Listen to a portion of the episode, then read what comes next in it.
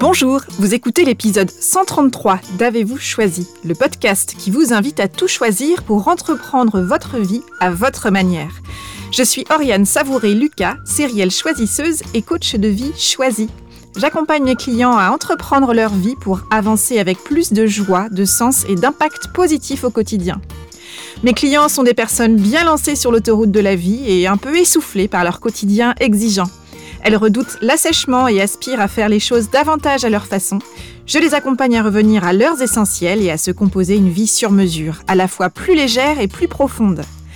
Avez-vous choisi le podcast? Ce sont trois formats pour explorer le vaste et intrigant territoire du choix le billet où je partage des questionnements, réflexions, ressources qui m'aident à choisir ma vie, la conversation que j'ai eue avec une personne et son précieux supplément d'âme, une personne dont je trouve la trajectoire et les choix de vie inspirants, et enfin l'éclairage où j'échange avec des auditeurs qui se sentent bloqués dans un projet ou une situation et qui souhaitent bénéficier de mon éclairage pour activer leur fonction anti-brouillard et se remettre en mouvement. Dans cet épisode, je vous partage ma conversation avec Alexis Minkela. Alexis est le créateur du podcast Tribu Indé qui s'adresse aux indépendants et grâce auquel Alexis a pu rencontrer des centaines d'indépendants pour explorer les secrets de leur réussite. Alexis est lui-même indépendant ou freelance comme on dit. Il réalise des missions en copywriting pour des entreprises. Alexis est également l'auteur du livre Freelance une aventure dont vous êtes le héros, structurer son activité, signer plus de clients et s'épanouir au quotidien. J'ai fait la connaissance d'Alexis grâce à Kylian Talin, avec qui j'ai enregistré une conversation sur le choix et la création dans l'épisode 119 d'Avez-vous choisi. Merci Kylian. En tant que coach, j'accompagne notamment des indépendants ou des personnes qui ont envie d'entreprendre un projet en freelance ou de continuer à exercer leur métier en tant qu'indépendant et non plus en tant que salarié. Mon travail consiste alors à les accompagner à mieux se connaître, à lever leurs freins et leurs blocages pour faciliter des choix justes, ainsi que le passage de cap dans le développement de leurs activités, et aussi pour les accompagner à préserver leurs plus précieuses ressources, c'est-à-dire eux-mêmes. Comme le choix est une composante incontournable de la vie d'indépendant et que c'est un thème récurrent dans le livre d'Alexis, j'ai eu très envie d'échanger avec Alexis sur la question du choix dans l'univers des indépendants. Au cours de notre conversation, Alexis et moi parlons entre autres de la place du choix dans son parcours et de son choix de quitter l'autoroute professionnelle toute tracée qui se présentait devant lui pour se lancer en freelance, du choix essentiel du bon carburant pour avancer au quotidien dans ses projets, de l'envie de liberté des indépendants et de ce dont les indépendants ont intérêt à se libérer, de méthodologie, de processus de décision et de feuilles de route, de peur, de frein, de l'importance de se connaître et d'investir en soi, ou encore de l'importance de se préserver et de la difficulté à le faire au quotidien. Sans plus attendre, je vous souhaite une bonne écoute. Bonjour Alexis. Lauriane. Je te souhaite la bienvenue dans Avez-vous choisi? Je suis ravie de t'accueillir. Donc Alexis, tu es euh, le créateur du podcast Tribu Indé. On va en parler, hein, un podcast qui s'adresse aux indépendants. Toi-même, tu es freelance euh, et puis tu es aussi l'auteur du livre Freelance, une aventure dont vous êtes le héros. Bah, je suis ravie vraiment d'échanger avec toi aujourd'hui euh, pour parler du choix, qui est un ingrédient euh, essentiel de la vie d'un indépendant ou d'une indépendante. Et en plus, c'est un thème qui est récurrent dans ton livre. Donc vraiment, encore une fois, bienvenue à toi. Euh, merci pour l'invitation. hâte de pouvoir échanger avec toi sur, sur cette question du choix qui continue d'ailleurs de, de, me questionner encore aujourd'hui. Et je pense que c'est une, c'est une réflexion à avoir euh, à la fois au début d'un projet et puis euh, qui est euh, en perpétuelle évolution, à mon avis.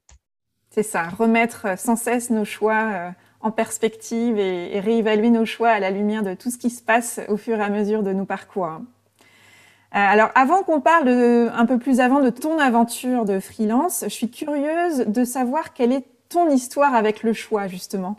Est-ce que c'est facile ou pas pour toi de choisir?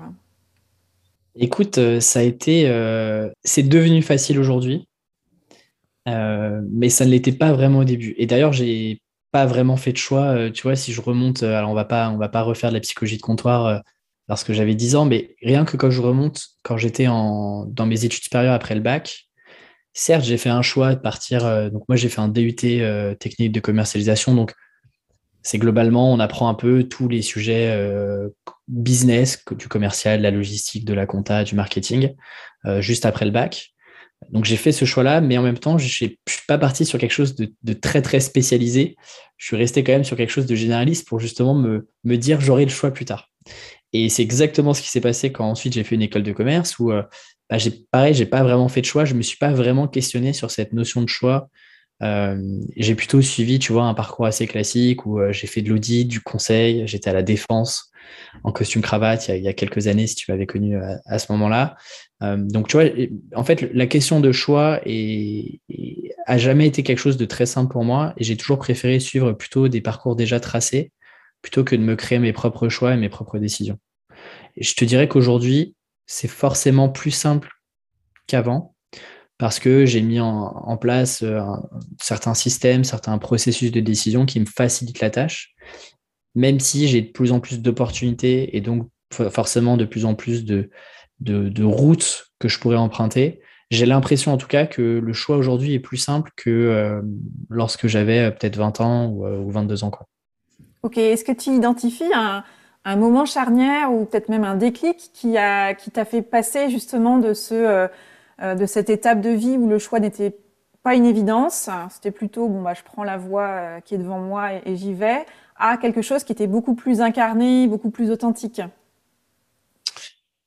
Je pense que c'est difficile de dire il y a, y a vraiment un facteur, il y a un point d'ancrage. Je trouve que généralement, c'est. Alors, c'est souvent ce qu'on voit euh, si on lit des biographies, si on regarde des. Euh, euh, moi, je suis très documentaire sur Netflix et donc.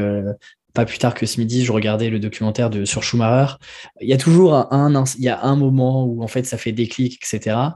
Je trouve, pour l'avoir vécu de mon côté, c'est difficile d'avoir vraiment un déclic. Je trouve que c'est une, euh, une, accumulation de, petites étapes qui font que effectivement il y a eu un déclencheur, mais qui est le résultat en fait finalement de différentes actions qui ont eu par le passé. Je pense que le, euh, cette, question de choix et cette remise en question, elle vient déjà de mon expérience lorsque, bah, comme je te le disais, j'étais à la défense.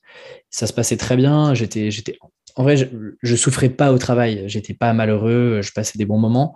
Mais en fait, quand je me projetais, notamment euh, euh, dans, les, dans les équipes qui étaient avec moi, dans les managers qui m'accompagnaient sur, ces premières, sur ces premières expériences professionnelles, j'avais du mal à me projeter en fait. Tu vois, et c'est là où je me suis dit, attends, là, le choix que tu es en train de faire, c'est potentiellement de pas de, pas trop te poser de questions et de te dire, bah, en fait, tu suis la route tracée, tu vas monter les échelons progressivement de l'entreprise. Et si tout se passe bien, un jour, tu seras manager, manager de manager, directeur, etc. Et sauf qu'il y a un moment où, euh, en fait, euh, je me dis, euh, ces gens-là sont très sympas, mais est-ce que c'est la vie que j'ai envie de mener dans 5, 10 ans? Est-ce que j'aurais pas des regrets demain de me dire, est-ce que ça me plaît vraiment? Ça, je pense que ça a été un premier, un premier déclic. Le second déclic, ça a été aussi, et, ça, je pense que c'est plus simple pour moi de te le dire avec le recul, c'est mes parents. pourquoi? Parce que mon père a toujours été indépendant, il est, il est associé d'un cabinet. Euh, et donc, moi, je l'ai toujours connu indépendant. Euh, avoir sa propre structure, sa propre activité, etc. Ma mère, quant à elle, elle était euh, juriste salariée et il y a 10-15 ans, elle, a fait une reconversion pour devenir indépendante, pour accompagner des dirigeants, des managers sur des, sur des problématiques managériales et RH. Et donc, mine de rien, sur ces tu vois, 10 dernières années, bah, j'ai vu un peu ce qu'était l'indépendance, alors sur une forme très différente de ce que moi je, vis actuellement, mais j'ai vu de cette forme d'indépendance euh, que j'avais pas forcément prise au sérieux ou sur lesquelles je m'étais pas forcément projeté, mais je peux pas, je peux pas croire que c'est pas influencé d'une manière ou d'une autre aussi le choix que j'ai fait derrière de me dire en fait je peux me lancer, en fait c'est possible de réussir, c'est possible d'avoir un train de vie agréable, c'est aussi possible d'avoir du temps pour soi. Euh, c'est pas non plus que de la précarité euh, euh, à tous les coins de rue. Donc je pense que ça, ça a joué aussi. Et puis, euh, et puis ça s'est accéléré sur ce choix-là, ça s'est beaucoup accéléré sur ma dernière expérience de salarié, où, où en fait, pour, être, pour être direct, j'ai été déçu du modèle de travail qu'on proposait. Est-ce que c'était lié à l'entreprise? Est-ce que c'était lié au modèle du salariat de manière générale? Je le saurais vraiment jamais. mais si tu veux, à ce moment-là, je me dis, attends, tu as 25 ans, euh, tu es frustré par ton, par, le, par, ce qui se passe dans ton quotidien. Tu passes 8 heures derrière un bureau avec des gens sur lesquels tu ne t'accroches pas vraiment et, sur des valeurs sur lesquelles tu ne te reconnais pas forcément. Il faut que tu changes. Et donc, tu vois, tout ce que je t'ai dit avant fait que bah, ma réflexion avant, c'est que je me dis l'indépendance, c'est une option que je n'avais pas forcément envisagée en tant que telle, que j'avais testé un peu sur le côté, à côté de mes études, à côté de mon job où je commençais à faire quelques missions en indépendant, mais jamais je m'étais projeté sur euh, OK, ça va devenir mon quotidien, ça va devenir mon gagne-pain demain. Et c'est avec ça que je vais vivre et que je vais me développer euh, intellectuellement, professionnellement, personnellement. Mais voilà, c'est un enchaînement où quand tu fais le, le, le retour en arrière, tu, tu, tu, vois les éléments et les briques qui se sont mis en place pour, euh, pour que je puisse arriver sur ce, ce, ce, ce nouveau cycle depuis, depuis trois ans maintenant. Hmm. Oui, c'est ça, c'est que tu connectes les points rétrospectivement, hein, pour reprendre l'expression de Steve C'est toujours plus simple. C'est toujours plus simple. Et en même temps, ce que j'entends, c'est un peu cette logique du, goutte à goutte et de cette goutte qui, à chaque fois, vient un peu plus creuser la pierre et qu'à un moment donné, il y a un contexte, une opportunité qui fait que, bon, voilà, on rassemble tout ce qui a été euh, vécu, imaginé, pensé, et puis on se donne l'autorisation aussi de, de se lancer, quoi. Ok, donc tu disais qu'il y a trois ans, tu es donc devenu freelance. Qu'est-ce qui a été déterminant justement, justement dans ton choix de te lancer à ton compte? C'est-à-dire que là, on voit bien que tu exprimais ce que tu avais quitté, mais c'était pour aller vers quoi? Qu'est-ce que tu avais en tête, en fait, derrière l'idée de freelance? Peut-être pour mettre un peu de contexte, donc à ce moment-là, on est fin 2018, début 2019. Euh, moi, ça faisait déjà deux ans que j'avais euh, mon statut euh, d'auto-entrepreneur, que, j'avais fait quelques missions, que j'ai commencé du coup en 2017 sur ma dernière année d'école.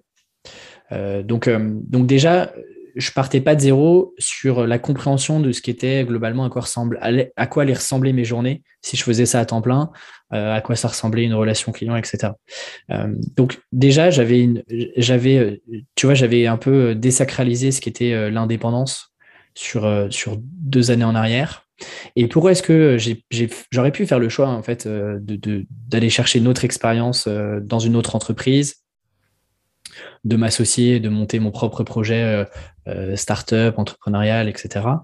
Euh, je pense que il y, a plusieurs, il y a plusieurs raisons au fait que j'ai décidé de me lancer vraiment tout seul. Déjà, il y avait ce côté de, moi, j'avais envie de me prouver que j'étais capable, en fait, de faire des choses par moi-même. et ça, c'est un sentiment qui, tant qu'on l'a pas vécu, est assez et difficilement compréhensible par d'autres, qui est la, la satisfaction personnelle qu'on peut avoir en créant son propre business, euh, en, créant sa propre valeur, en allant euh, chercher ses propres clients, en facturant ses clients, il y a un sentiment qui est incroyable parce que euh, ça sort complètement du schéma, en tout cas que moi j'ai eu quand j'étais en école, qui était, bah, en fait, tu vas devoir, tu vas devoir, tu vas avoir des actions et des to-do qui vont être donnés par ton manager, qui lui-même devra reporter tes actions à son manager, etc., etc. Et donc tout ça est empirique et tout ça est emboîté. Là où en fait, côté indépendant, alors certes, tu as tes clients, mais tu es comme un électron libre, c'est-à-dire que tu fais les choix que tu veux, euh, et les choix que tu fais sont propres à toi, en fait, euh, sur plein de sujets. Que ce soit sur des sujets très pragmatiques, sur ton positionnement, le type de client que tu as envie d'accompagner, le prix que tu mets à une prestation et donc à ta valeur intellectuelle, mais aussi euh, juste en termes d'organisation. J'ai pas envie de travailler le lundi, je préfère travailler le samedi, etc. etc. Donc je pense qu'il y avait ce côté où j'avais envie de me prouver que j'étais capable de créer de la valeur par moi-même sans dépendre d'un manager, sans dépendre nécessairement d'une entreprise et de, me dire, OK, est-ce que moi, en tant que petit artisan euh, euh, de l'Internet, j'étais capable de faire des choses? Euh, Ça, c'est la première, le, premier sujet. Le deuxième sujet, c'est c'est la liberté. Alors, ça paraît classique, mais moi, la liberté, elle prenait un sens particulier. C'était la liberté de faire d'autres projets. Donc, pas forcément avoir une liberté de temps pour pour voyager ou pour, euh, je sais pas, pour faire des expos, etc. C'était vraiment avoir du temps pour lancer enfin toutes les idées que j'avais en tête, et notamment ce podcast qui traînait en fait dans un coin de ma tête depuis plus d'un an. Et je m'étais dit, en fait, ça, je ne pourrais jamais le faire. Tant que j'aurai salarié, je ne pourrai jamais euh, euh, le développer à la vitesse et de la manière dont j'ai envie de le développer parce que, parce que pas assez de temps dans mes journées. et donc ça, ça a été le, ça a été le point et de me dire en fait euh, d'avoir du temps pour développer des projets qui ne m'apportent pas forcément beaucoup d'argent aujourd'hui, mais sur lesquels en fait je prends du plaisir et l'aspect financier ne rentre pas, en, pas en compte. Euh, donc, euh, donc, donc, ça, y il y avait vraiment ces deux, ces deux sujets étaient pour moi les gros drivers, en tout cas sur les, six premiers mois, les six, six, mois, un an de mon activité. Ok. Et, j'entends combien effectivement la liberté pour toi était définie de manière précise sous cette envie justement d'avoir une palette finalement d'actions possibles et de, et de projets variés. Tu as mentionné euh, justement le, le, projet de podcast que tu avais en tête et qui euh, donc aujourd'hui euh, existe et s'appelle donc Tribu Indé. Quand tu le crées, c'est avec, j'entends hein, cette, cette, envie de, d'avoir un projet plaisir, hein, de d'y mettre tout ce que tu as envie d'y mettre. est-ce qu'il y a une autre intention? Est-ce que c'est l'intention de départ pour toi? L'intention, elle est, et, en vrai, elle est encore, elle, c'est encore cette intention-là, même si aujourd'hui, euh, bah, effectivement, Tribu est plus seulement un podcast et c'est devenu un écosystème de contenu euh, pour les indépendants. Il y a encore cette notion de plaisir et euh, d'exploration. Et ce mot-là, il est important. D'ailleurs, à l'époque, pour la petite anecdote, le podcast s'appelait pas Tribu il s'appelait Explore. alors, pour, des raisons légales, j'ai dû être contraint et forcé de changer de nom, ce qui est très bien aujourd'hui parce que Tribu euh, est beaucoup plus cohérent avec ce que je fais aujourd'hui, mais euh, c'est pour te, donner cette notion d'exploration. Moi, je me suis toujours vu comme un petit gars qui va explorer des nouveaux chemins euh, et je me suis jamais imposé avec une posture de ben, en fait, je vais lancer un projet dans lequel je suis un expert et dans lequel je vais vous raconter en fait la vie, et je vais vous raconter comment ça se passe. C'est pas du tout ma démarche et ça l'est toujours pas, tu vois, trois ans après. Et donc, il y avait vraiment cette démarche de, de comprendre, dans le cas de Tribu Indé du podcast, de comprendre quels sont les ingrédients qui font le succès et la réussite, même si la réussite est personnelle, notamment la réussite en termes de développement euh, de business, euh, quels, sont les ingrédients qui font la réussite euh, des indépendants qui ont plus d'expérience que moi? Parce qu'en fait, moi, je me suis retrouvé à me lancer à mon compte. En trois mois, globalement, j'avais retrouvé un peu le, j'avais retrouvé le, salaire que je gagnais lorsque j'étais en CDI. On est à peu près en mars, avril 2019. Et à ce moment-là, je me dis, il me manque un truc. Euh, comment je fais pour passer un peu à l'étape supérieure? Comment est-ce que je fais pour mettre un peu plus de structure dans mon activité? Comment est-ce que je mets un peu plus de contrôle dans mon activité plutôt que, euh, euh certes, je signais des clients, mais, mais j'avais pas vraiment de méthodologie. Euh, j'avais pas vraiment, je pouvais pas vraiment anticiper certains sujets et je sentais qu'il me manquait un, un vrai pan de structure. Et donc, c'est comme ça que le podcast est arrivé parce que je me suis dit, tiens, comment je fais pour rencontrer d'autres indépendants? Bah, en fait, sur Internet, je trouve pas grand-chose.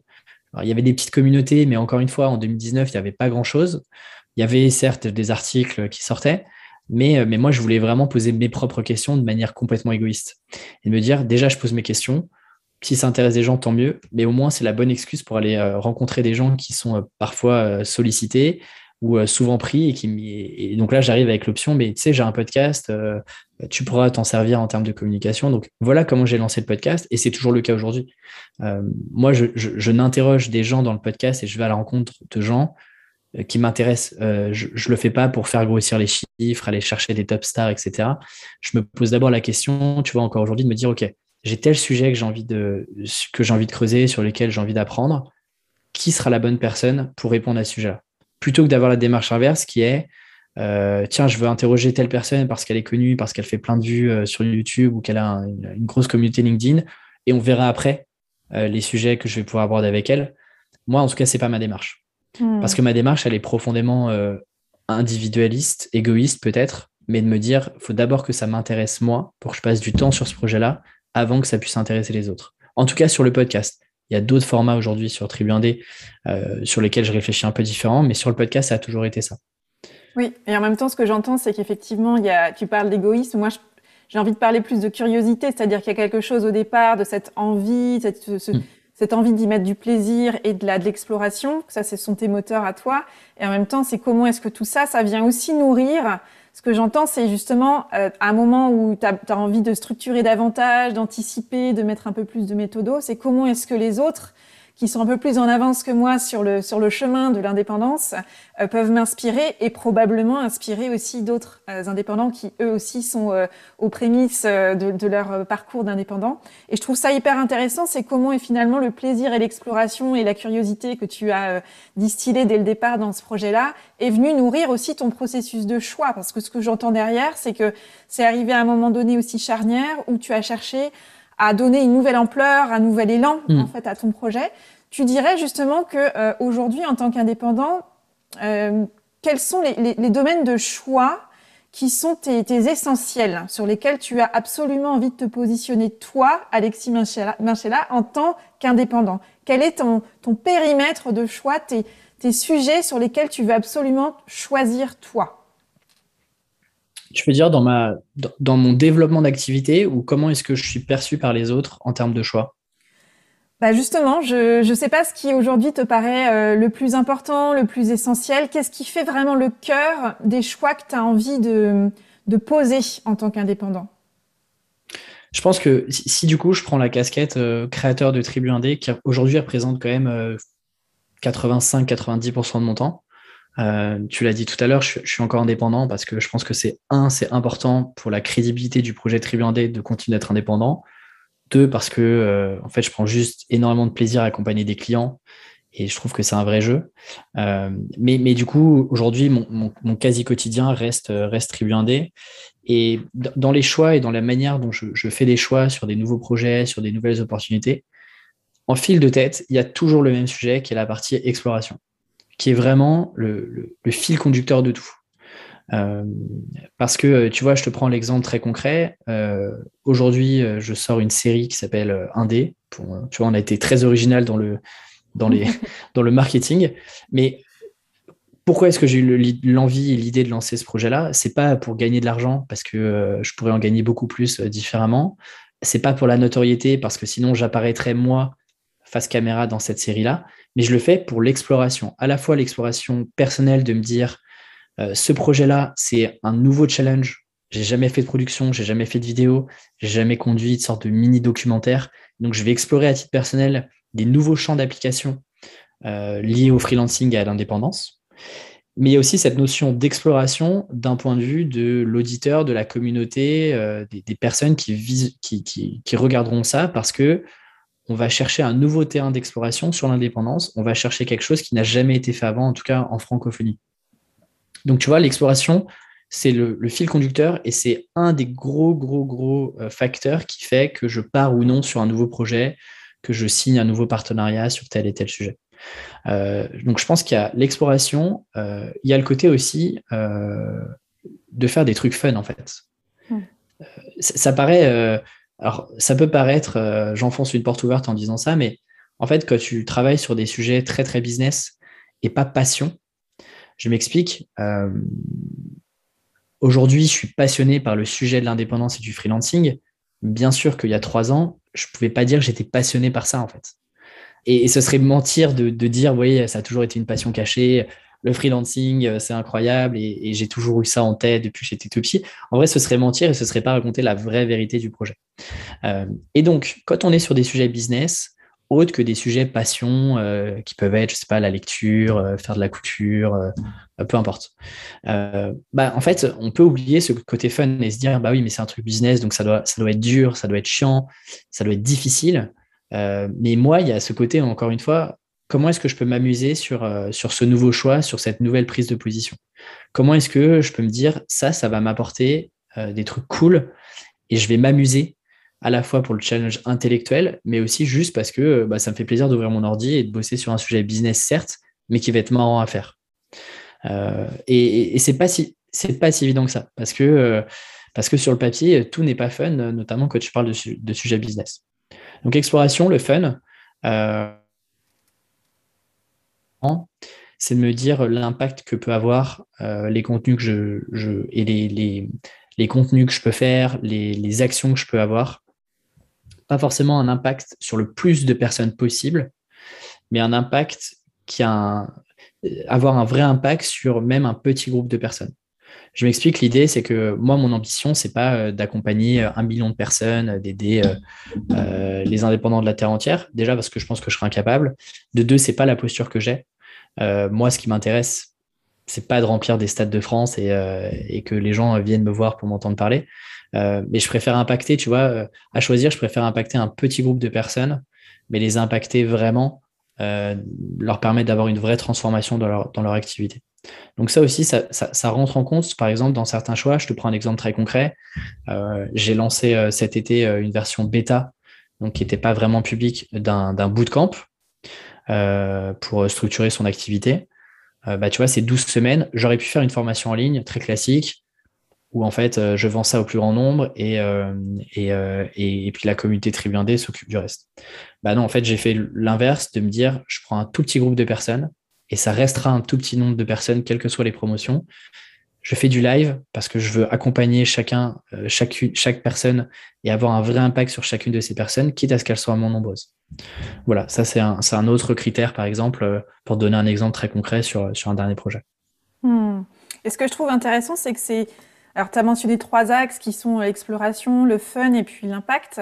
Euh, et je trouve que ce qui est très chouette, c'est qu'on retrouve ça dans le titre même de Tribu Indé, euh, que, tu as dû, bah, que tu as dû trouver euh, un peu parce que voilà, Explore finalement n'était plus disponible. Euh, mais je trouve ça super parce qu'on retrouve cette notion à travers le mot tribu et en quoi presque tribu et indé sont opposés. Hein, c'est voilà, c'est presque un oxymore en fait, tribu indé. Et, et, je trouve qu'on retrouve cette notion d'exploration, de fun. Euh, et d'impact, c'est-à-dire qu'au sens de créer un collectif et créer une intimité au sein du collectif, en tout cas d'une identité partagée, euh, euh, j'imagine au moins à minima, quoi. Complètement. Effectivement, il y, a un petit peu tout. tout ça se retrouve encore une fois. alors c'était là au début, mais encore une fois c'est plus simple à expliquer aujourd'hui. Mais effectivement c'est pour ça que Tribu Indé, le mot, ce nom de marque fait complètement sens parce que il y a ce côté collectif, mais il y a aussi ce côté individuel que moi je cultive. Mm. Moi, j'adore aussi être, euh, euh, être derrière mon ordinateur euh, tout seul à réfléchir, à penser, à écrire, à créer. Mm. donc j'aime bien ces moments collectifs, mais j'aime bien aussi ces moments individuels. C'est aussi ce qui me plaît dans le, dans, le fait d'être indépendant. c'est ce côté parfois solitaire qui, qui existe, qui est une réalité, que tout le monde n'apprécie pas, mais en tout cas que moi, je chéris et que j'essaie de préserver au maximum. Mm. Alors, je le disais tout à l'heure en préambule dans ton livre, euh, le, thème du choix est récurrent parce que c'est lié, euh, c'est presque l'ADN de, l'indépendant et de l'indépendance. Euh, et, j'ai été interpellée par la, récurrence d'une thématique qui est l'importance que tu soulignes de bien choisir, de choisir le bon carburant pour avancer au quotidien. tu parles du choix de plein de manières, mais malheureusement on ne pourra pas tout adresser, mais j'ai trouvé hyper intéressant cette notion de choisir le bon carburant pour avancer au quotidien. Alors, je suis curieuse de savoir, un, quel est le tien, même si là, je crois qu'on a déjà abordé euh, pas mal de choses, euh, et surtout, quel est le conseil que tu peux donner? Alors, on parle des indépendants, mais je crois qu'on peut même élargir, parce qu'on est les indépendants de notre propre vie. Euh, comment choisir le meilleur carburant pour avancer au quotidien, selon toi? C'est une, vraie, une vraie grosse question, et, et je pense que elle est extrêmement personnelle. C'est-à-dire qu'à la fois, les conseils peuvent être euh, intemporels et, s'adresser à beaucoup de gens, et en même temps, les réponses que tu apportes, elles sont extrêmement personnelles. Euh, et rien que je le vois dans le, podcast, dans la richesse des, des, échanges que j'ai pu avoir, chacun a son moteur, chacun a son carburant, pardon, personnel. Euh, certains sont, ça va être l'argent, d'autres la liberté, d'autres le choix c'est extrêmement personnel. Déjà, moi, euh, effectivement, je pense qu'on en a parlé, c'est euh, le fait d'explorer, de, me tester. Euh, en fait, je trouve que l'indépendance, moi, elle me force à, sortir toujours de ta zone de confort. Tu vois, de semaine en semaine, rien ne se ressemble. Et si tu veux continuer de te développer, si tu veux continuer d'avancer, tu es forcément à un moment ou à un autre obligé de faire des choix, des choix qui ne sont pas toujours simples, qui ne sont pas toujours écrits d'avance qui n'ont pas toujours été balisés par d'autres. Et ça, c'est ce côté, tu vois, qui me, qui, me, si tu veux, qui m'anime à fond, quoi. Euh, moi, je suis hyper excité à chaque fois que euh, je relance euh, une nouvelle année ou que je, crée. Alors, peut-être qu'on rentrera dans les détails, mais je fonctionne en plan de 90 jours. Donc, c'est comme ça que je m'organise et que je fais mes choix. Tous les 90 jours, je fais des choix. Moi, je suis toujours hyper excité à l'idée de refaire un plan de 90 jours parce que je sais que je vais intégrer des nouveaux choix que j'avais pas forcément anticipé. Euh, donc, euh, euh, et, comment est-ce que on, choisit son carburant Et, c'est une question déjà extrêmement personnelle et d'introspection, de se dire pourquoi déjà on fait ces choix-là. Par exemple, moi j'ai inscrit noir sur blanc sur un document les raisons pour lesquelles j'ai quitté le salariat pour me lancer en tant qu'indépendant. et il y a un vrai travail à faire qui vient pas tout seul, mais de se dire, OK, pourquoi est-ce que je me lance? Ah oui, je veux, gagner, je veux gagner plus d'argent. OK, concrètement, pourquoi est-ce que tu as besoin de gagner plus d'argent? Ok, parce que j'ai envie de travailler peut-être moins de temps. Ok, pourquoi est-ce que tu as envie de travailler moins de temps? Bah, parce que j'ai envie de profiter de ma famille, parce que je viens d'avoir un petit garçon, ou parce que j'ai envie de partir en vacances. Ok. Euh, si euh, combien de temps tu envie de partir en vacances? Si tu envie de profiter de ton, euh, ton enfant, comment est-ce que tu vas agencer ton emploi du temps? De combien tu as besoin de gagner, par exemple? Et tu vois, toutes ces questions-là, de les écrire noir sur blanc, il suffit pas d'y réfléchir très fort, mais de se dire, OK, je me prends plusieurs heures, peut-être étalé sur quelques semaines, et de me dire, OK, pourquoi est-ce que je vais faire ces choix-là? Et de jamais perdre de vue ça. Le, risque, euh, et c'est souvent ce qu'on a quand on, je le vois souvent chez des, chez des des entrepreneurs qui euh, sont partis tout seuls, ont lancé leur petit projet un peu dans leur coin et, et sont partis, ont développé une équipe, ont levé des fonds, etc. En fait, ils ont perdu la mission initiale de pourquoi est-ce qu'ils s'étaient lancés dans l'entrepreneuriat. Et je pense que c'est important de, prendre ce temps-là en amont et de se dire, OK, de quoi est-ce que j'ai envie? Pourquoi et, de ne pas rester en surface de sa première raison de pourquoi est-ce que j'ai envie de me lancer, ou pourquoi est-ce que euh, j'ai envie de prendre cette promotion-là, ou pourquoi est-ce que j'ai envie de rejoindre cette nouvelle entreprise, mais d'aller chercher euh, les raisons sous-jacentes qui sont généralement les plus difficiles à exprimer, mais de se demander en fait, OK, euh, qu'est-ce que, quel impact ça va avoir aussi ces choix-là dans mon développement perso, dans mon développement professionnel? moi, il y a un exercice que j'aime bien faire, c'est de, pareil, qui paraît très lointain, très difficile à faire, euh, que j'ai fait faire d'ailleurs dans le bootcamp. Et la première réaction que les gens ont eue sur cet exercice-là, c'est dire mais c'est super dur Alexis, c'est impossible, comment je vais y arriver? Cet exercice, c'est d'écrire sa vision à 5 ans et à 10 ans. Et de passer par tout un tas de questionnements euh, sur, euh, qui vont de choses très très concrètes sur à quoi ressemblera ton bureau, quelle sera ta journée, ta journée type, dans quel, dans quel environnement tu seras de travail, est-ce que tu travailleras avec des collègues? À quoi ressembleront tes copains euh, indépendants, euh, tes copains start-upers, euh, tes managers, etc. À des choses beaucoup plus, inspirationnelles. qu'est-ce que, de, quoi est-ce que tu as envie que les gens parlent de, toi dans, dans, dans, 10 ans? Qu'est-ce que tu as envie que les gens retiennent de ton travail dans, dans 10 ans? Et donc, à la, de, de, tu vois, de, d'alterner des questions extrêmement pragmatiques, très concrètes, de visualisation très précise, avec des choses beaucoup plus inspirationnelles, beaucoup moins concrètes aussi. Euh, encore une fois, le fait de l'écrire, de le noter noir sur blanc, je trouve que moi, ça, m'a, ça, aide à faire des choix et à se dire, OK, en fait, c'est vraiment de ça, c'est de, ça, c'est ça la base sur laquelle je vais créer mon développement d'activité. Euh, c'est là-dessus que je vais faire mes choix. Euh, ça, c'est un super exercice qui prend beaucoup de temps, qui est pas simple à faire parce que bah, en théorie, personne nous apprend à le faire.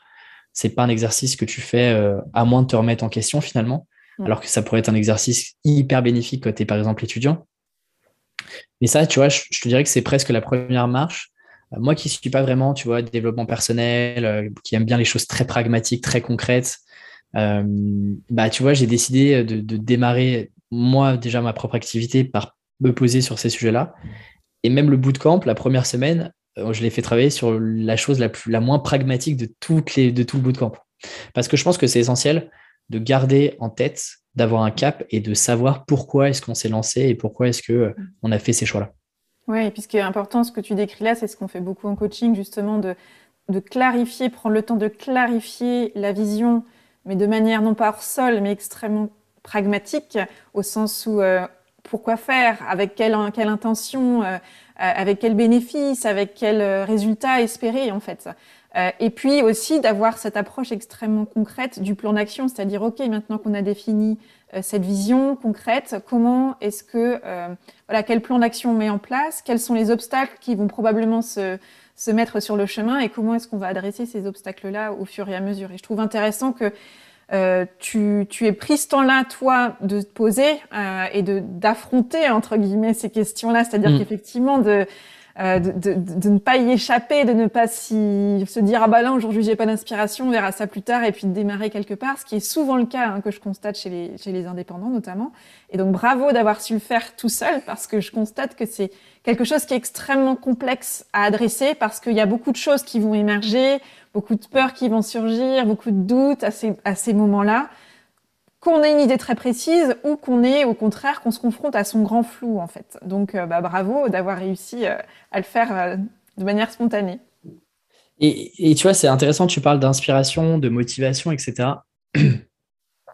en fait, euh, pour le coup, je pense que c'est pas une question d'inspiration. Enfin, je suis d'accord avec toi. L'inspiration, elle viendra jamais comme ça. Et il y aura jamais de bon moment pour travailler sur ces sujets-là. Euh, c'est comme la motivation. Dès qu'on affronte et on est sur un projet difficile, qu'on a un, pas un peu plus grand à faire que que le qu'avant-hier, bah, la motivation elle jamais là et on remet tout au lendemain. Et donc c'est pour ça que en fait même quand on n'a pas d'idée, on ne sait pas quoi faire, on ne sait pas euh, vers quoi se tourner, quelle va être la prochaine étape, le prochain cycle, Juste le fait de euh, d'écrire noir sur blanc ces questions-là, d'y réfléchir et de prendre un temps vraiment de réflexion, on se dit, OK, là, pendant une heure, je bouge pas d'ici et je vais essayer de sortir tout ce qui me passe par la tête. On se rend compte qu'en fait, inspiration ou pas, on a des choses à se dire, on a des choses à se raconter. Euh, et un autre, pour, pour, euh, pour terminer sur un côté plus concret aussi, moi, quelque chose qui m'a beaucoup aidé, c'est d'aller chercher des inspirations ailleurs. D'aller regarder un petit peu, parce qu'en en fait, si tu restes euh, dans ton propre écosystème, avec ta propre conception de pensée, avec euh, tes propres, euh, réflexions, même dans ton entourage proche, elles sont bien, mais parfois, effectivement, elles peuvent bloquer. Et donc, te forcer, entre guillemets, à aller regarder d'autres inspirations. Moi, j'ai beaucoup été inspiré par, par des créateurs aux États-Unis, notamment, parce qu'ils sont un peu plus matures sur le sujet. les business solo, entre guillemets, sont beaucoup plus, sont beaucoup plus matures. Mm. Euh, en tout cas sont, sont beaucoup plus visibles qu'en France. Euh, bah, moi, ça m'a permis d'ouvrir aussi une boîte de Pandore et me dire Ah, mais en fait, s'il y en a qui ont réussi outre-Atlantique, pourquoi est-ce que moi, je ne pourrais pas réussir, réadapter certaines choses? Et donc, le fait de m'inspirer, de m'acculturer à un nouveau modèle, d'aller regarder un petit peu qui sont ces gens-là, comment est-ce qu'ils pensent, d'où ils viennent, comment ils ont mis en place euh, ce qu'ils ont créé aujourd'hui. et si on revient trois ans, derrière, trois ans en arrière, cinq ans en arrière, qu'est-ce que c'était? Ça, ça a aussi eu un. Ça fait partie de la démarche aussi de d'inspiration pour euh, ensuite te créer ta propre ligne de vie finalement. Oui, puis ce que je trouve important dans ce que tu dis là, c'est aussi en quoi euh, s'inspirer, regarder autour de nous. C'est aussi un bon moyen, d'une part, d'ancrer notre réflexion dans quelque chose euh, mm. d'extrêmement concret, d'éviter les réflexions hors sol et surtout de ne pas se laisser emballer par une forme d'angélisme en se disant mais oui, l'indépendance, euh, voilà, je vais avoir les cheveux au vent et il y a un, vent de liberté qui va souffler euh, sur mon quotidien euh, de jour en jour. Et, et, finalement de se dire, bah oui, mais en fait, ce que je constate beaucoup chez les indépendants qui, qui ont qui ont peut-être allé entre 1 et 3 ans d'existence, c'est que pour certains, il y a un effet gueule de bois de se dire oui, il y a beaucoup de liberté, mais il y a aussi beaucoup de responsabilité, hein, qui est le deuxième, enfin, voilà, qui est le pendant en fait, de, le corollaire de la liberté, c'est cette grande responsabilité. Et c'est ça qui donne parfois le vertige, qui, qui paralyse, qui, voilà, confronté à, au grand nombre de choix à faire au quotidien pour un indépendant, euh, qu'ils soient des grands choix ou des petits choix, il y a ce vertige, il y a cette paralysie. Et moi, je vois combien euh, c'est euh, pour des indépendants une compétence en fait qui se développe d'apprendre à choisir et combien s'inspirer, regarder autour de soi, poser des questions, se poser soi pour affronter un peu sa page blanche, c'est une démarche qui est extrêmement nourricière et, fructueuse en fait. Je suis complètement d'accord avec toi. Mm. Mm. Et donc, juste, justement, tu, as parlé de ce, travail de questionnement et, de vraiment prendre le temps d'aller écrire ses propres réponses. Et tu as mentionné aussi un élément qui me semble capital que tu décris dans ton livre, qui est euh, bah, toute cette euh, méthodologie, cette approche en fait que tu as construite pour t'inciter à structurer euh, ton, organisation, ton activité. Concrètement, comment tu fonctionnes et comment cette euh, méthodologie-là, elle structure justement euh, ton processus décisionnel et ta manière de faire des choix?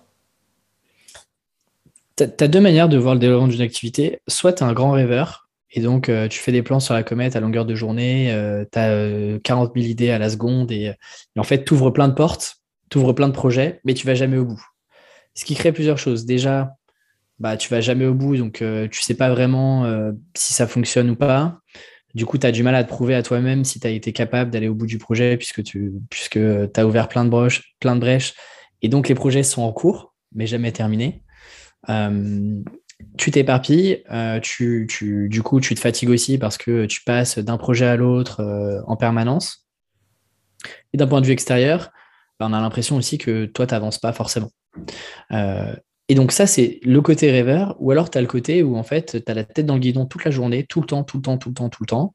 Et effectivement, tu as ce réveil en gueule de bois où bah, au bout d'un an, tu te dis, OK, en fait, j'ai fait que travailler, travailler pour des clients, j'ai enchaîné les projets, etc. Mais je me suis jamais vraiment posé sur mon propre business à moi, ma propre vie à moi, à la fois perso et pro, et où est-ce que j'ai envie de.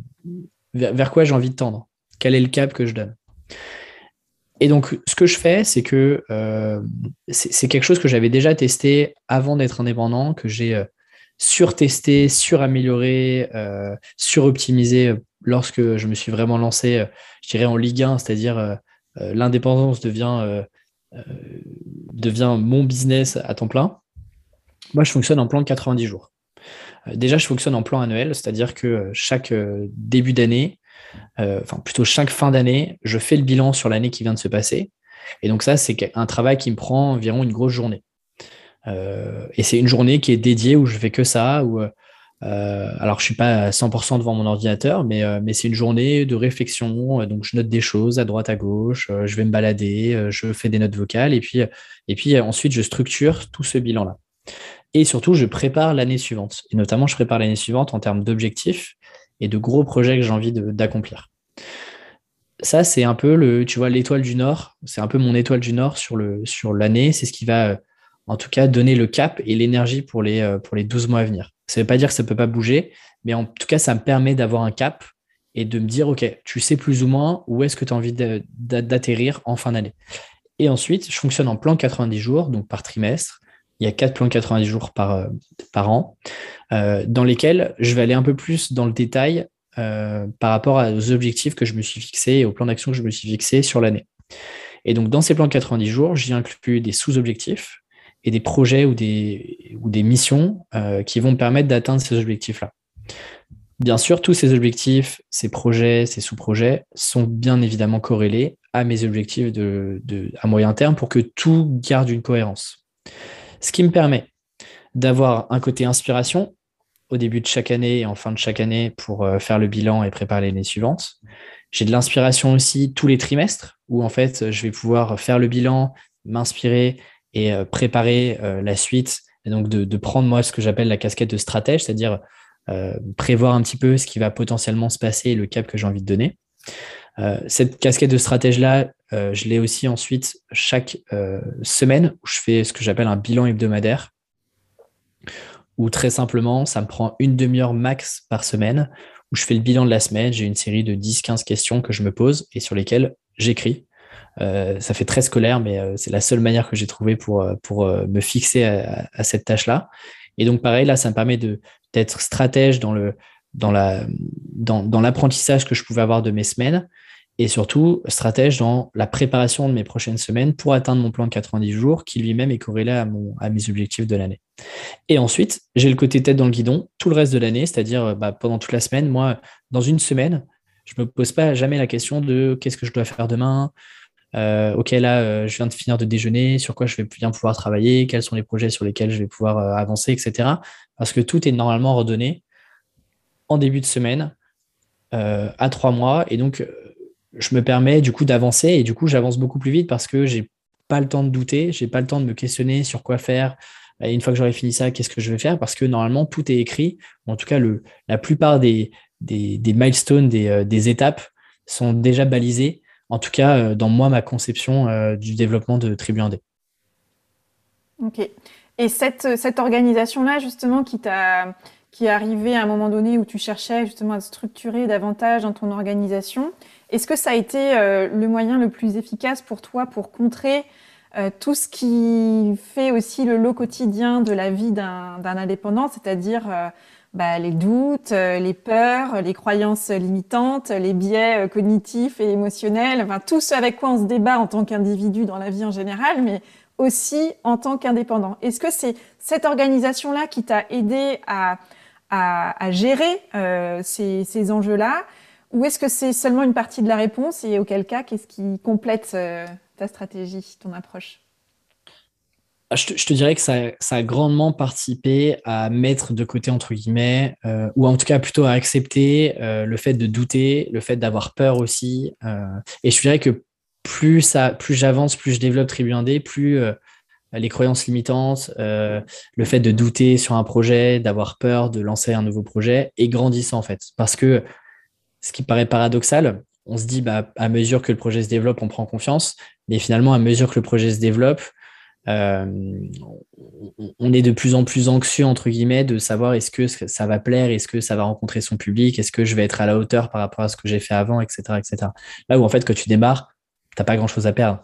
Euh, si ça ne plaît pas, euh, les gens ne le sauront pas, et si ça ne te plaît pas, toi, tu pourras le, supprimer assez rapidement. donc, je te dirais que l'organisation à 90 jours et, et d'avoir cette organisation un peu structurée, voire beaucoup quand même structurée, ouais, m'aide énormément parce que elle ne m'autorise pas beaucoup à me questionner en cours de route. Et donc, j'ai des moments où, en fait, je me questionne. À la fin d'une semaine, bah, je me questionne, j'ai des questions sur, OK, quelles ont été mes frustrations de cette semaine Pourquoi est-ce que j'ai eu ces frustrations-là Qu'est-ce que j'ai fait qui euh, ne m'a pas procuré de plaisir et que je dois absolument éviter de faire ou déléguer d'une certaine manière. Est-ce que euh, je me suis senti bien cette semaine? Pourquoi est-ce que je me suis senti bien? Est-ce qu'il y a des choses particulières qui m'ont fait dire Là, euh, bah, c'est chouette, tu passes des bonnes journées? Donc, en fait, tu vois, j'ai des moments, donc chaque semaine, chaque trimestre, chaque année, j'ai des moments où je m'autorise à effectivement euh, prendre du recul sur ce que je fais, à me questionner, à regarder ce qui a été bien fait, ce qui a été moins bien fait, là où j'ai moins pris de plaisir, etc. Mais mis à part ces, ces stands de réflexion, en fait, je ne m'autorise pas vraiment ça parce que sinon, tu n'avances jamais surtout quand tu es tout seul. Puisque tu es tout seul, personne n'est là pour te dire euh, allez, c'est bien, avance, continue. Euh, là, là, tu devrais, attention, tu devrais peut-être partir sur le chemin A plutôt que le chemin B, etc. Et donc, en fait, tu peux tout le temps être en, plein doute euh, et, tu peux ne pas avancer du coup de tes semaines. ce qui fait que bah, moi, le fait d'avoir ces moments où en fait je, libère mon cerveau, euh, je mets sur, euh, je, couche sur le papier euh, mes peurs, mes doutes, mes frustrations. Mais en fait, c'est une sorte de reboot à chaque semaine et à chaque trimestre où j'ai appris de, des, erreurs ou des frustrations précédentes pour ne plus les refaire, en tout cas pour les améliorer au maximum. et, c'est clair que moi, j'ai gagné un temps monstrueux. Je pense que j'aurais pas pu faire autant de projets et lancer autant d'initiatives si j'avais pas eu cette organisation-là. Alors encore une fois, c'est une organisation qui est extrêmement personnelle, euh, qui a aussi ses euh, côtés négatifs, entre guillemets. Euh, un exemple, le, plus gros exemple, c'est que du coup, je m'autorise, je m'autorise peu de choix en cours de route. C'est-à-dire que pendant un plan de 90 jours, je prends rarement un très gros projet qui arrive comme ça. donc, donc peut-être que je passe à côté d'autres opportunités, mais en même temps, moi, c'est la manière dont j'ai trouvé pour avancer sur le chemin. Sinon, me connaissant, j'aurais ouvert plein de portes, plein de projets, je serais tout le temps en train de douter. Euh, et finalement, après trois ans, j'aurais pas fait autant de choses que ça. Peut-être que d'autres projets que j'ai refusés euh, auraient permis de me développer plus rapidement, euh, d'apprendre plus vite, etc. On pourra jamais le savoir. Moi, le plus mm. important, c'est de me dire toujours comment est-ce que tu mets un pas après l'autre et comment est-ce que à la fin d'un trimestre ou d'une année, tu valides que tu as appris des choses, que tu as testé des nouvelles approches, que tu as découvert des nouvelles personnes, que tu t'es entouré de, de gens exceptionnels. Et ça, c'est mes critères. Euh, est-ce que j'ai fait les bons choix ou pas? Euh, Si tu veux, cette question-là de est-ce que j'ai fait le bon choix, c'est toujours une question que tu te poses a posteriori en fait. tu ne la poses jamais vraiment quand tu es sur le chemin. Et, voilà. on peut se la poser sur le chemin, mais en fait, euh, souvent, on, s'auto-ralentit en fait en se posant cette question, puisque c'est seulement rétrospectivement qu'on peut donner de la valeur à un choix. Exactement. Le meilleur choix, c'est toujours celui qu'on fait et dans lequel on s'engage le pire étant de, rester euh, à quai et de, de ne pas avancer. Euh, ce que je trouve intéressant dans ce que tu dis là, c'est combien, euh, en fait, il y a une première étape qui a été pour toi de prendre conscience de tes fonctionnements, donc c'est-à-dire vraiment ce qu'on appelle se connaître. pour, mm. Parce que j'entends que dans cette organisation-là, c'est à la fois quelles sont mes forces, mais aussi je me connais suffisamment pour savoir que si je ne structure pas ainsi organisation, alors je vais jouer contre moi-même en fait. et ce que j'entends, c'est que tu as à la fois réussi dans cette organisation euh, très, voilà, très structurée et, et, euh, contrôlée. Euh, c'est une manière de canaliser justement cette tendance à la dispersion et donc potentiellement à l'éparpillement. Et en même temps, tu as déjà perçu très tôt l'importance d'avoir des moments de réflexion où tu prends du champ et où tu t'interroges sur OK, qu'est-ce qui s'est passé, qu'est-ce que j'en fais et comment j'injecte tout ça dans la suite euh, de mon parcours. Et je trouve ça, pour moi, c'est ça le plus important, c'est comment, euh, me connaissant aujourd'hui avec les contraintes qui sont les miennes, internes et externes, comment j'organise finalement mon fonctionnement pour que ce soit au service de mon activité et puis idéalement euh, à mon service aussi. Donc bravo, merci pour, ces, pour ce partage. Euh, ça, ça, fait surgir en moi une question qui est euh, qui part d'un constat en fait. Euh, en tant qu'individu, et je le vois encore plus avec les indépendants et les dirigeants, notamment de petites structures, on est sa plus précieuse ressource. et en tant qu'indépendant, en tant que dirigeant d'une petite structure, on est en plus le premier capital immatériel de son activité, de son organisation. Donc à ce titre, moi je dis souvent que c'est presque la priorité c'est la priorité numéro une à mon sens, c'est comment est-ce que je préserve ce premier capital immatériel, cette ressource si précieuse que nous sommes pour nous-mêmes et pour nos activités. Toi, est-ce que ça a toujours été une évidence de, de préserver, de faire fructifier euh, la ressource que tu es? Est-ce que tu as toujours su investir en toi euh, ou est-ce que c'est quelque chose qui s'est fait au fur et à mesure? C'est une bonne question parce que j'ai l'impression, en tout cas, j'ai le sentiment que euh, en tant qu'indépendant, on a conscience que notre meilleure ressource, c'est nous-mêmes et qu'on doit la préserver. Et en même temps, euh, on ne fait pas grand-chose pour la préserver euh, et, pour se préserver. Et moi, le premier. je dis souvent, en, tant qu'indépendant, on a, on a, la liberté de choisir ses contraintes. le problème, c'est que, en fait, on peut vite s'oublier à titre personnel, on peut vite. C'est finalement une sorte de puissant fond. Alors, ça a plein, plein d'avantages. C'est-à-dire que bah, plus tu fais, par exemple, plus tu rentres de, clients, plus tu gagnes d'argent, euh, plus tu fais de projets, plus euh, bah, tu peux avoir un impact, euh, plus tu peux explorer des nouvelles facettes. Mais en même temps, c'est un puissant fond. Personne sera là pour te dire arrête, rentre chez toi, ferme ton ordinateur, t'as trop bossé. Donc, euh, moi, c'est toujours quelque chose d'extrêmement compliqué, même après, euh, tu vois, euh, trois ans à temps plein et, cinq ans en tant qu'indé.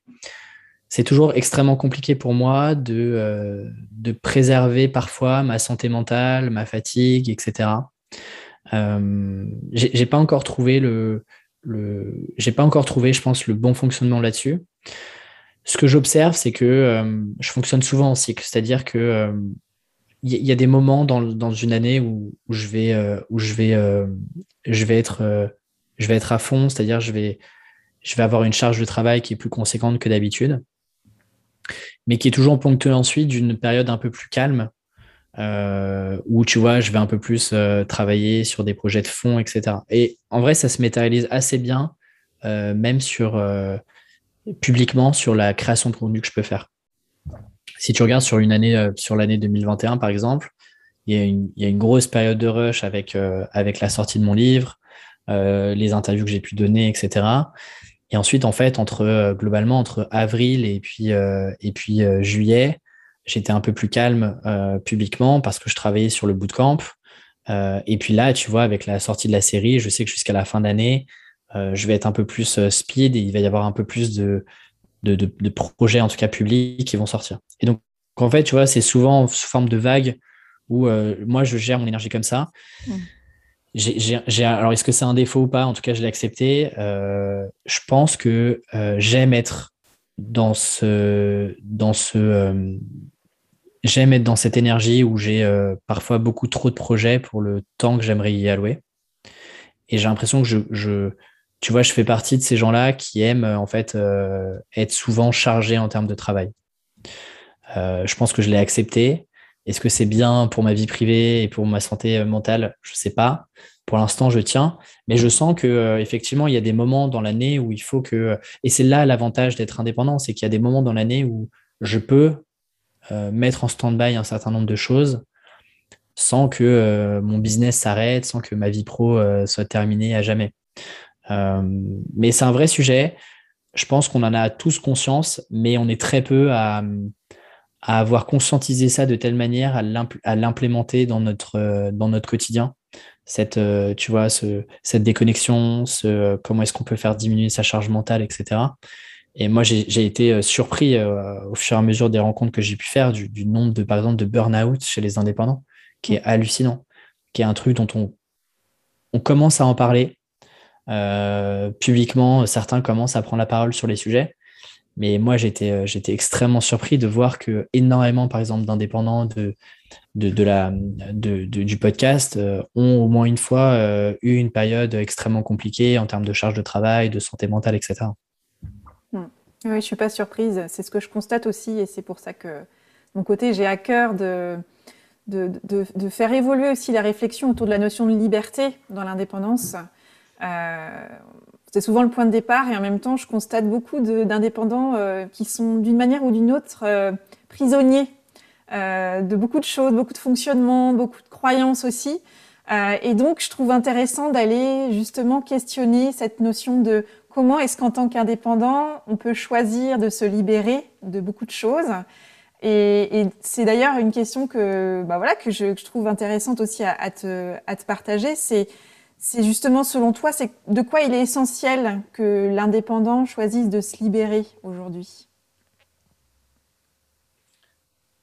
Le dernier chapitre de mon livre s'appelle Notre développement est personnel. Et forcément, le titre n'est pas choisi par hasard. Euh, là encore, en fait, c'est une question de choix. Euh, je pense qu'il n'y a pas une réponse à donner sur, euh, bah, en fait, voilà, il faudrait vous libérer euh, du nombre de clients pour vivre une meilleure vie, parce qu'en en fait, il y en a qui fonctionnent comme ça, qui adorent avoir plein de clients et qui trouvent un épanouissement et, et un repos mental ailleurs. je pense que, en tout cas, moi, c'est la vision que j'ai aujourd'hui, qui est de se dire, on nous a appris, on est dans une société où il faut toujours faire plus, toujours produire plus. Euh, et, en vrai, les réseaux sociaux sont la meilleure preuve euh, de ça. Plus on produit, plus on, a des likes, plus on a des commentaires, plus on a des gens qui nous suivent, etc. Moi, je suis dans une optique de faire moins mais mieux. Alors, si euh, certains me découvrent aujourd'hui avec Tribu 1D, on va se dire, mais Alexis, il est partout, il a une chaîne YouTube, il a un podcast, il a une newsletter, il a un Instagram, etc. Oui, mais L'idée, c'est de, c'est pas parce que j'ai ouvert tous ces canaux-là que je produis toujours plus de choses. Et tu vois, je suis plutôt aujourd'hui dans une optique de me dire, je vais produire moins de choses, mais je vais produire les meilleures choses possibles à un instant T. Et c'est pour ça que, encore une fois, et on revient sur les sujets dont on a abordé tout à l'heure, c'est de me dire, en fait, dans le temps limité que j'ai chaque année, chaque semaine, chaque jour, quels sont les projets exploratoires que j'ai envie d'avoir sur une année, qui vont être limités par définition, et comment est-ce que je peux rendre ces projets, euh, ce que moi j'appelle des masterpieces, des choses qui vont durer sur le temps, qui seront intemporelles et sur lesquelles je serai fier de les montrer dans dix ans. Et le fait d'avoir cette honnêteté-là euh, et cette sincérité-là, c'est vraiment un exercice qui n'est pas simple.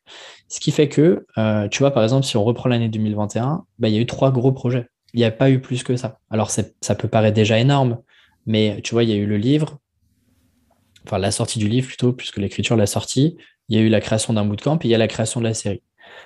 Étalé sur 12 mois, en fait, euh, tu vois que c'est jouable et que euh, je suis pas dans la course à faire le plus d'audience, à aller chercher le plus de followers, de, faire plein plein de contenu. Tu vois, sur Instagram, par exemple, ça fait des mois que je n'avais pas publié. Euh, sur LinkedIn, pendant 3-4 mois, je n'ai pas publié. Donc, je suis plutôt dans l'optique aujourd'hui de faire moins mais mieux. Et je pense que c'est une bonne réflexion potentiellement à avoir quand on est indépendant, même vis-à-vis de ses clients, par exemple. De se dire, bah, comment est-ce que demain, plutôt que de prendre 15 clients, je peux en prendre que 7 sur une année, mais de leur permettre d'avoir la meilleure expérience possible avec moi, à la fois pour mes clients, à la fois dans la conduite du projet. Et donc, qu'est-ce que ça implique derrière de prendre 7 clients plutôt que 15 en termes de business model, en termes d'attente et d'objectifs qu'on s'est fixés, de vision qu'on a initialement euh, prévus et donc, en fait, ça implique tout un tas de changements incrémentaux qu'on va pouvoir avoir. Et je pense que c'est important un, un, moment de se, dire, OK, est-ce que j'ai toujours besoin de faire plus quand on est seul, que finalement nos charges sont pas si élevées que ça, qu'on n'est pas des entrepreneurs au sens, euh, notre objectif, c'est pas de créer un produit euh, scalable qui va euh, passer à l'échelle, où on va toucher des millions de personnes. On est sur un business de proximité, de confiance, de personnes. Et donc, je pense qu'il y a un moment où il faut, il faut se dire, OK, comment je peux faire moins, mieux et plus intelligent. Hmm.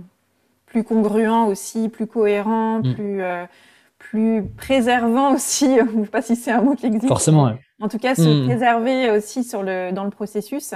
Et, ce qui me vient là, parce que je suis exactement dans cette, cette approche-là du, du faire moins, euh, je suis de plus en plus vigilante avec le faire mieux en tant que, que coach parce que c'est c'est aussi, euh, enfin en tout cas, j'invite les personnes à aller questionner ce faire mieux.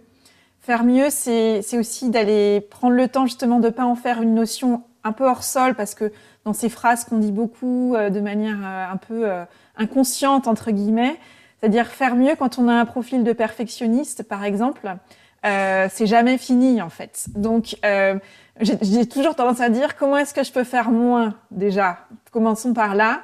Et ensuite faire mieux, mais en définissant justement, en allant explorer cette notion du mieux. Qu'est-ce que j'y mets derrière ce mieux? Est-ce qu'il y a une limite en termes de temps à passer, en termes d'intensité à déployer? Euh, Comment est-ce que je fais pas forcément mieux tout le temps, partout, surtout? Mais euh, c'est quoi ma limite en fait? Quels sont mes critères? Quelles sont euh, ma limite gauche et ma limite droite dans ce qui est quelque chose de qualité sans chercher à faire toujours de la surqualité? Je sais pas comment ça résonne pour toi, ça. Bah, ça résonne à 100%. Euh, moi qui suis d'un naturel euh, très perfectionniste, euh, c'est exactement la, même réflexion que tu peux avoir, que tu vois à chaque fois. Il faut créer des contenus à haute valeur ajoutée, il faut créer de la valeur. Finalement, ça ne veut pas dire grand-chose.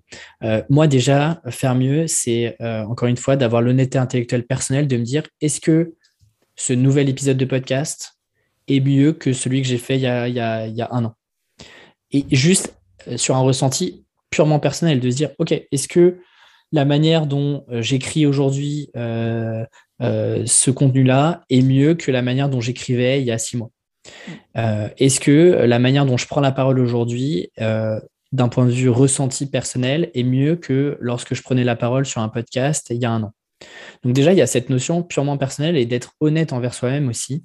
Et je trouve que euh, alors, euh, je trouve qu'on manque parfois d'honnêteté personnelle. Et que parfois, on se dit, euh, là, j'ai créé un super contenu, ça va être génial, etc. Alors que si on est très honnête avec soi-même, on a simplement pris les 10 articles Google et puis on en a fait un, contenu un peu sympa et on s'est dit, voilà, ça va révolutionner le monde et ça va changer, c'est incroyable, c'est la ressource de 2021. Donc je pense qu'il y a un truc un peu très personnel de se dire, est-ce que euh, sincèrement, j'ai essayé de faire de mon mieux sur ce projet-là et j'ai tout donné pour faire quelque chose qui sort de ce qu'on a l'habitude de voir ou de ce que moi j'ai l'habitude de voir? Euh, donc ça, pour moi, c'est un des critères euh, premiers. Déjà, à titre personnel, si tu es fier et tu sens que tu as fait quelque chose de mieux, ça se ressentira dans ton contenu, ça se ressentira dans ton projet entrepreneurial, ça se ressentira même sur tes clients. ok, j'ai fait un, projet client, post-mortem, c'est-à-dire je fais le bilan de ce client-là, qu'est-ce que je peux faire de mieux, qu'est-ce que je peux améliorer sur le prochain?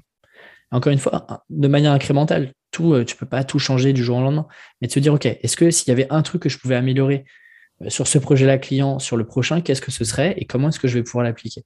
Donc, tu vois, c'est toujours faire moins, c'est-à-dire euh, ne pas tout changer du jour au lendemain, faire tout un process en partant de zéro, etc., et de tout recommencer, mais juste qu'est-ce que tu peux faire, une chose que tu peux faire un peu mieux qu'une autre?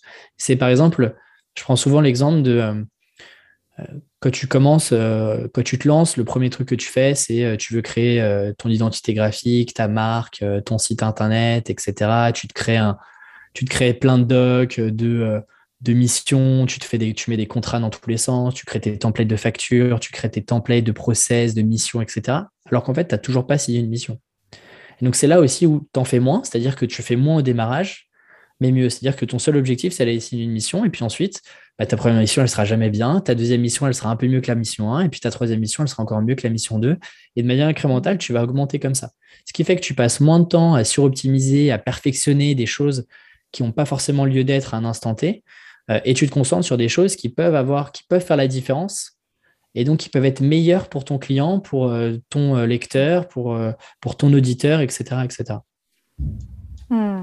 Et ce que je retiens vraiment comme fil rouge dans ton approche qui te nourrit aujourd'hui, c'est cette,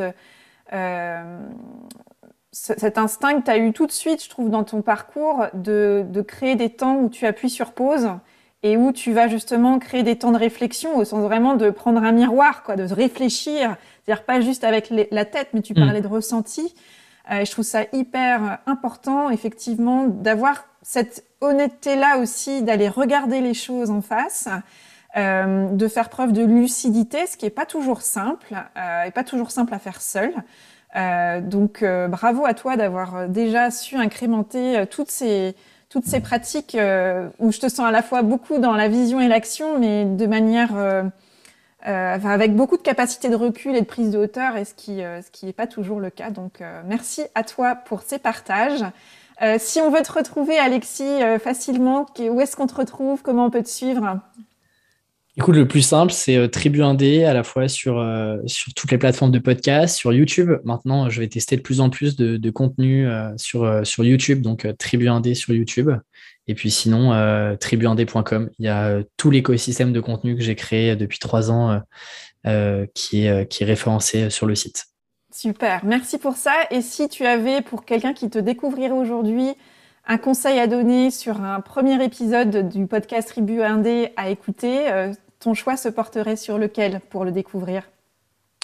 Mais écoute, euh, euh, le dernier épisode que, j'ai sorti à l'heure où on enregistre ce podcast, c'est avec Aline Bartoli.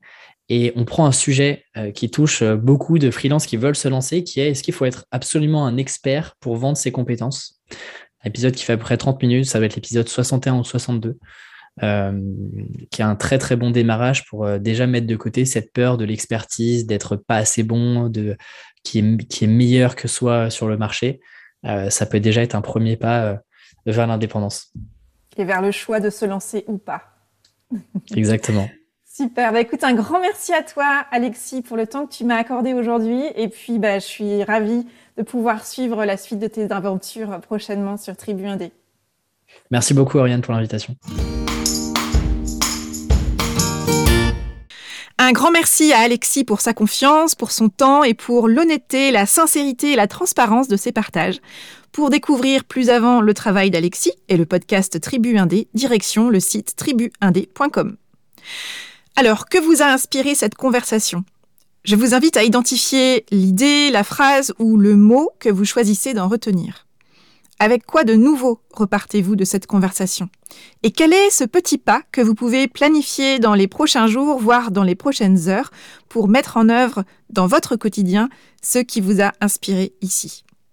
N'hésitez pas à me partager les idées, les déclics, les questions que cette conversation a fait émerger, Contactez-moi via mon site ou les réseaux sociaux et partagez-moi tout ça. Je suis toujours curieuse de savoir comment les conversations que je vous propose résonnent pour vous et je me fais toujours un plaisir de vous répondre. Si vous aspirez à vous confectionner une vie choisie, sachez que j'accompagne un petit nombre de personnes en coaching individuel et de groupe à Angers ou à distance. Si vous pensez que le temps est venu pour vous d'investir en vous, pour lever vos freins et entreprendre votre vie davantage à votre manière, pour plus de légèreté et de sérénité au quotidien, eh bien je vous invite à prendre rendez-vous avec moi pour une conversation initiale offerte et sans engagement. Durant 45 minutes, nous pourrons explorer dans quelle mesure un coaching est pertinent pour vous et si et comment nous aimerions travailler ensemble prochainement. Voilà, c'est fini pour aujourd'hui. Merci d'avoir écouté l'épisode jusqu'ici. J'espère qu'il vous a plu. Si c'est le cas, dites-le moi avec une constellation d'étoiles et un commentaire sur la plateforme Apple Podcast. Vous pouvez aussi partager l'épisode aux personnes qu'il pourrait intéresser et peut-être même éclairer. Vos étoiles, vos commentaires en ligne et votre bouche à oreille, c'est vraiment le plus précieux des soutiens que vous pouvez m'apporter dans ce projet. Vous retrouvez tous les épisodes du podcast sur mon site oriansavoureluca.com et sur toutes les plateformes de podcast. Pensez à vous abonner à la newsletter d'Avez-vous choisi pour être informé dès la publication d'un nouvel épisode et pour recevoir la graine de la semaine, une graine sous la forme de réflexions et de questions que je sème par mail le lundi et que je vous invite à faire germer au fil de la semaine. Enfin, n'hésitez pas à postuler à l'éclairage si l'idée de passer sur le podcast vous intéresse. Pour ce faire, direction la page podcast du site oriansavoureluca.com. Vous trouverez aussi sur mon site un formulaire de contact. Partagez-moi vos questions, vos avancées, vos suggestions si le cœur vous en dit. Je vous réponds à chaque fois. Je vous souhaite une bonne semaine et je vous dis à bientôt pour un nouvel épisode d'Avez-vous choisi? Et d'ici là, et si vous choisissiez tout?